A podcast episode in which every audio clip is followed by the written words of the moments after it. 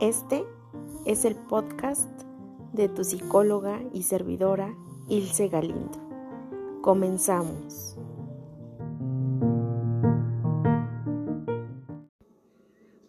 Hola a todos y a todas. Gracias por estar aquí en esta nueva sesión. Esta sesión es una sesión de respuestas especial sobre las consultas. Así que te agradezco escuchar por estar aquí para mí es mucho más práctico darte esta explicación concreta para darme a entender cómo es mi forma de trabajo. Te agradezco muchísimo tu tiempo y bueno, una de las preguntas como más usuales que me hacen es cómo es la modalidad que tengo acerca de las sesiones. Y bueno, actualmente tengo la oportunidad de estar viajando a diferentes estados de la República a realizar talleres y conferencias. Entonces, por ello, se me hace muchísimo más práctico organizar mi agenda bajo eh, sesiones en línea, ¿no? Es decir, me, me baso en ello completamente en línea para darles el seguimiento oportuno y muy puntual a cada uno pues de los pacientes que tengo, ¿vale? Entonces, por el momento se da preferencia a realizar las sesiones en línea. Ahora, si tú escucha, necesitas, requieres sesiones personales, eh, sesiones presenciales, indícame también, mándame un mensajito y con muchísimo gusto yo te puedo contactar con excelentes psicólogos que yo misma he tomado sesión con ellos para que te puedan dar el seguimiento que pues requieres. ¿Ok? Entonces, ese es el punto número uno. Ahora, la pregunta número dos es, ¿qué perspectiva o, bien qué enfoque es el que trabajo? Y bueno, yo trabajo desde una perspectiva, desde un enfoque cognitivo-conductual. Y bueno, ¿a qué se refiere? Este se refiere a la modificación de la conducta de pensamientos y por supuesto también de la expresión de emociones. ¿Mediante qué? Mediante ejercicios 100% prácticos. Por eso es cognitivo conductual. ¿Por qué? Porque primero es como racionalizar mucho las situaciones para bajarlo, digamos, a la acción. ¿vale? Por eso, eh, desde la primera sesión, que es tu sesión de entrevista, al finalizar yo te doy ejercicios prácticos, pues para realizar en casa, ¿vale? Y que posteriormente pues se irá dando el seguimiento pertinente. Ahora, ¿cuál es la duración de las sesiones? Las sesiones tienen una duración de 50 minutos a una hora aproximadamente y tu sesión, lo ideal es que sea una sesión por semana, ¿vale? Hay ocasiones, escucha, que pues ya digamos en la parte real tengo pacientes que me dicen, sabes que Ilse, tengo muchísimo trabajo, pero quiero seguir trabajando con esta parte de mi crecimiento personal. ¿Qué puedo hacer? Y bueno, una opción es que le mando ejercicios, por supuesto. Esa es una opción. Y la segunda opción es que tiene sus sesiones cada dos semanas, ¿vale? E igualmente, pues se va dando el seguimiento. Ahora, esta pregunta o esta respuesta va muy relacionada a la siguiente, que es ¿cuánto dura aproximadamente el tratamiento? ¿Vale? Es decir, ¿cuántas sesiones voy a tener para sentirme mejor? Y bueno, ¿qué te puedo decir? Escucha. Aproximadamente, digamos que como base, como por lo regular, va de 10 a 12 sesiones, ¿no? Que tú tengas que estar de forma constante en tener tus, pues, tus consultas. Pero ¿qué pasa? Hay muchas cosas que intervienen, como por ejemplo, vamos a, a poner el ejemplo de que estás diagnosticado, estás diagnosticada con depresión. Entonces, ¿qué pasa? Si tú solamente decides estar en la cuestión de la terapia, de las consultas, y decides tú no medicarte, por supuesto que tu proceso va a ir más lento, ¿ok? Y entonces, pues ahí no quiere decir que la sesión no esté funcionando en sí, sino que es algo multidisciplinario. Es decir, yo, Ilse, como psicóloga, no, no trabajo sola, es decir, me apoyo de ejercicios del psiquiatra, ¿no? Ejercicios incluso con los profesores si es que es un niño que está diagnosticado con cierta condición, ¿no? Incluso con terapeutas holísticos, etcétera. Es decir, no trabajo sola. Y si en este caso se da de trabajar sola, pues ¿qué pasa? Sí, se vuelve un proceso más lento.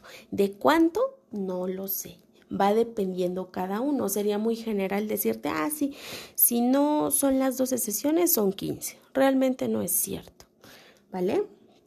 Entonces, aproximadamente de 10 a 12 que sean constantes y si hay ciertas cosas a trabajar de más, pues ya sería como algo extra. Ahora, ¿qué pasa también en consulta?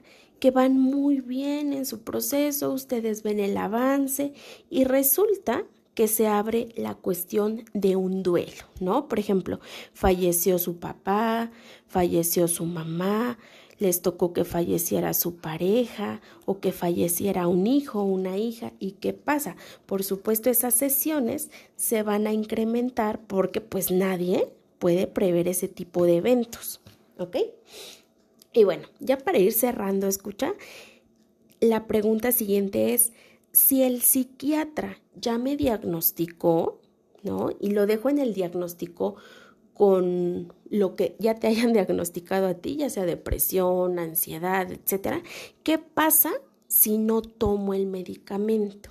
Y bueno, aquí voy a poner el ejemplo de eh, la ansiedad, ¿no? ¿Qué pasa si no tomo el medicamento y, por ejemplo, ¿no? No voy a las sesiones. Por supuesto que esos momentos de ansiedad se van a hacer más continuos, se van a hacer más intensos, tanto al que llegue al punto de que tengas sí o sí que tomar tus sesiones y que incluso de llegar como a esa parte de decisión de tomar tus medicamentos. Te pongo otro ejemplo. Vamos a decir que es una persona con demencia, ¿no? Y que está entrando a estos episodios, que está entrando a, estos, a estos puntos críticos y entonces resulta que por estar en la negación de esta situación y del diagnóstico no lo medican. ¿Qué va a pasar? Que va a haber un deterioro cognitivo mayor, ¿no? Y que tal vez si lo hubiesen llevado a la persona oportunamente, tal vez su periodo de tratamiento iba a ser más corto o iban a ver em, empezar a ver resultados más fácil, más rápido, más corto, en mayor, perdón, en menor tiempo. ¿no? Entonces, ¿qué pasa? Si se alarga, pues también el proceso de que el medicamento vaya haciendo efecto, pues se va haciendo cada vez más largo. Ahora, voy a ponerles el ejemplo, escucha, tanto para la cuestión de la duración del tratamiento como tal, para la cuestión de los diagnósticos cuando no quieren eh, llevar un medicamento, ¿vale? Y voy a pedirte que te imagines una cocina. ¿Vale? Puede ser la de tu casa, puede ser incluso la de un restaurante, puede ser la, la que tú quieras, la que a ti te guste. Y bueno, vamos entonces a poner como ejemplo, pues que sí, en esa cocina se utiliza con regularidad la estufa, ¿no? Y que al mismo tiempo se está utilizando aceite, se está utilizando mantequilla, se está utilizando manteca. ¿Qué pasa? Aunque yo, cocinero, cocinera, chef, sea muy, muy preciso en hacer la comida, ¿no? Hacer los alimentos, las preparaciones, ¿qué pasa? Quiera yo o no, de una u otra forma, sí va a saltar cierta parte de grasa, ¿no? De grasa, de mantequilla, de manteca, alrededor de esa misma estufa, ¿no? Es decir, en esa misma estufa o incluso en sus alrededores. Entonces, ¿qué pasa si esa, vamos a decir, si ese cochambre, si esa grasa se está acumule y acumule y aquí acumule y acumule? Definitivamente, escucha, el lavarla, el dejarla otra vez impecable, no va a ser en 10 minutos, no va a ser en 15 minutos el cambio ¿no? No va a ser ni en 30 minutos. ¿Por qué? Porque va a tener que ser algo más profundo. Ahora, ¿por qué te di ese ejemplo? Porque con la salud mental pasa completamente lo mismo. A veces, ¿qué sucede? Las personas en general, eh, adultos o incluso adolescentes, empiezan con una situación conflictiva. ¿No? ¿Y qué pasa? Esa situación se hizo más grande y se volvió a hacer más grande y llegó al punto que fue como esta parte de efecto bola de nieve, que sí se hizo grandísima. Y yo te pregunto, si ya es una bola de nieve súper enorme, ¿tú crees que vamos con las herramientas a poder resolverlo en 50 minutos?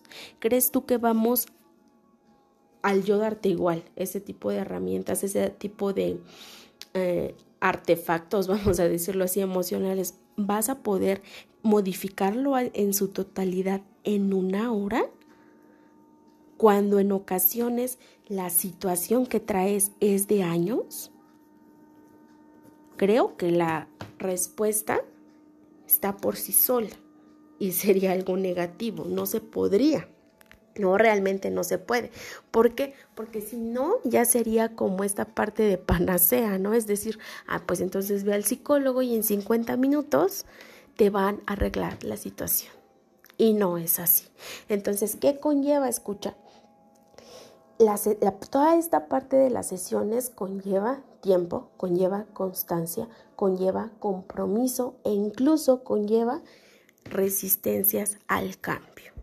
¿Por qué? Porque te decía, tal vez es un efecto bola de nieve que traes de años y realmente no se va, digamos, a modificar en su totalidad en una hora o en una sesión. ¿no? Porque pareciera en ocasiones como una cuestión de chiste, ¿no? Así de, pues no, o sea, por supuesto que no lo va a lograr, pero en la realidad es que sí me lo preguntan. Eh, otro ejemplo, Ah, es que resulta que a mi hijo lo diagnosticaron, vamos a decir que de déficit de atención con hiperactividad hace ocho años. No lo he medicado, no lo he llevado a terapia, no ha hecho nada e incluso yo no soy la que me quedo al cuidado de él, ¿no? Lo dejo con tal persona y entonces quiero que tenga cambios positivos. ¿Qué tanto crees que se daría? Escucha. Suena bastante utópico, ¿no? Lo es. Pero en ocasiones me preguntan, ¿en cuántas sesiones? ¿Cree que con dos o con tres? Pues realmente lo dudo, ¿no? Entonces estoy siendo muy sincera en todo esta parte de preguntas. Espero haberte respondido lo que tú tengas duda y en lo que quieras profundizar. Y bueno, te dejo nuevamente mi número telefónico, es el 55 45 50 44 79, 55 45 50 44 79, o bien en el, la página oficial de Facebook está un botón que dice WhatsApp, le puedes dar clic y te manda directamente. Y bueno, en ese número estoy agendando las consultas. Espero haberte eh, guiado bien con estas preguntas y respuestas. Te agradezco tu tiempo nuevamente y bueno, nos escuchamos la próxima escucha. Hasta luego.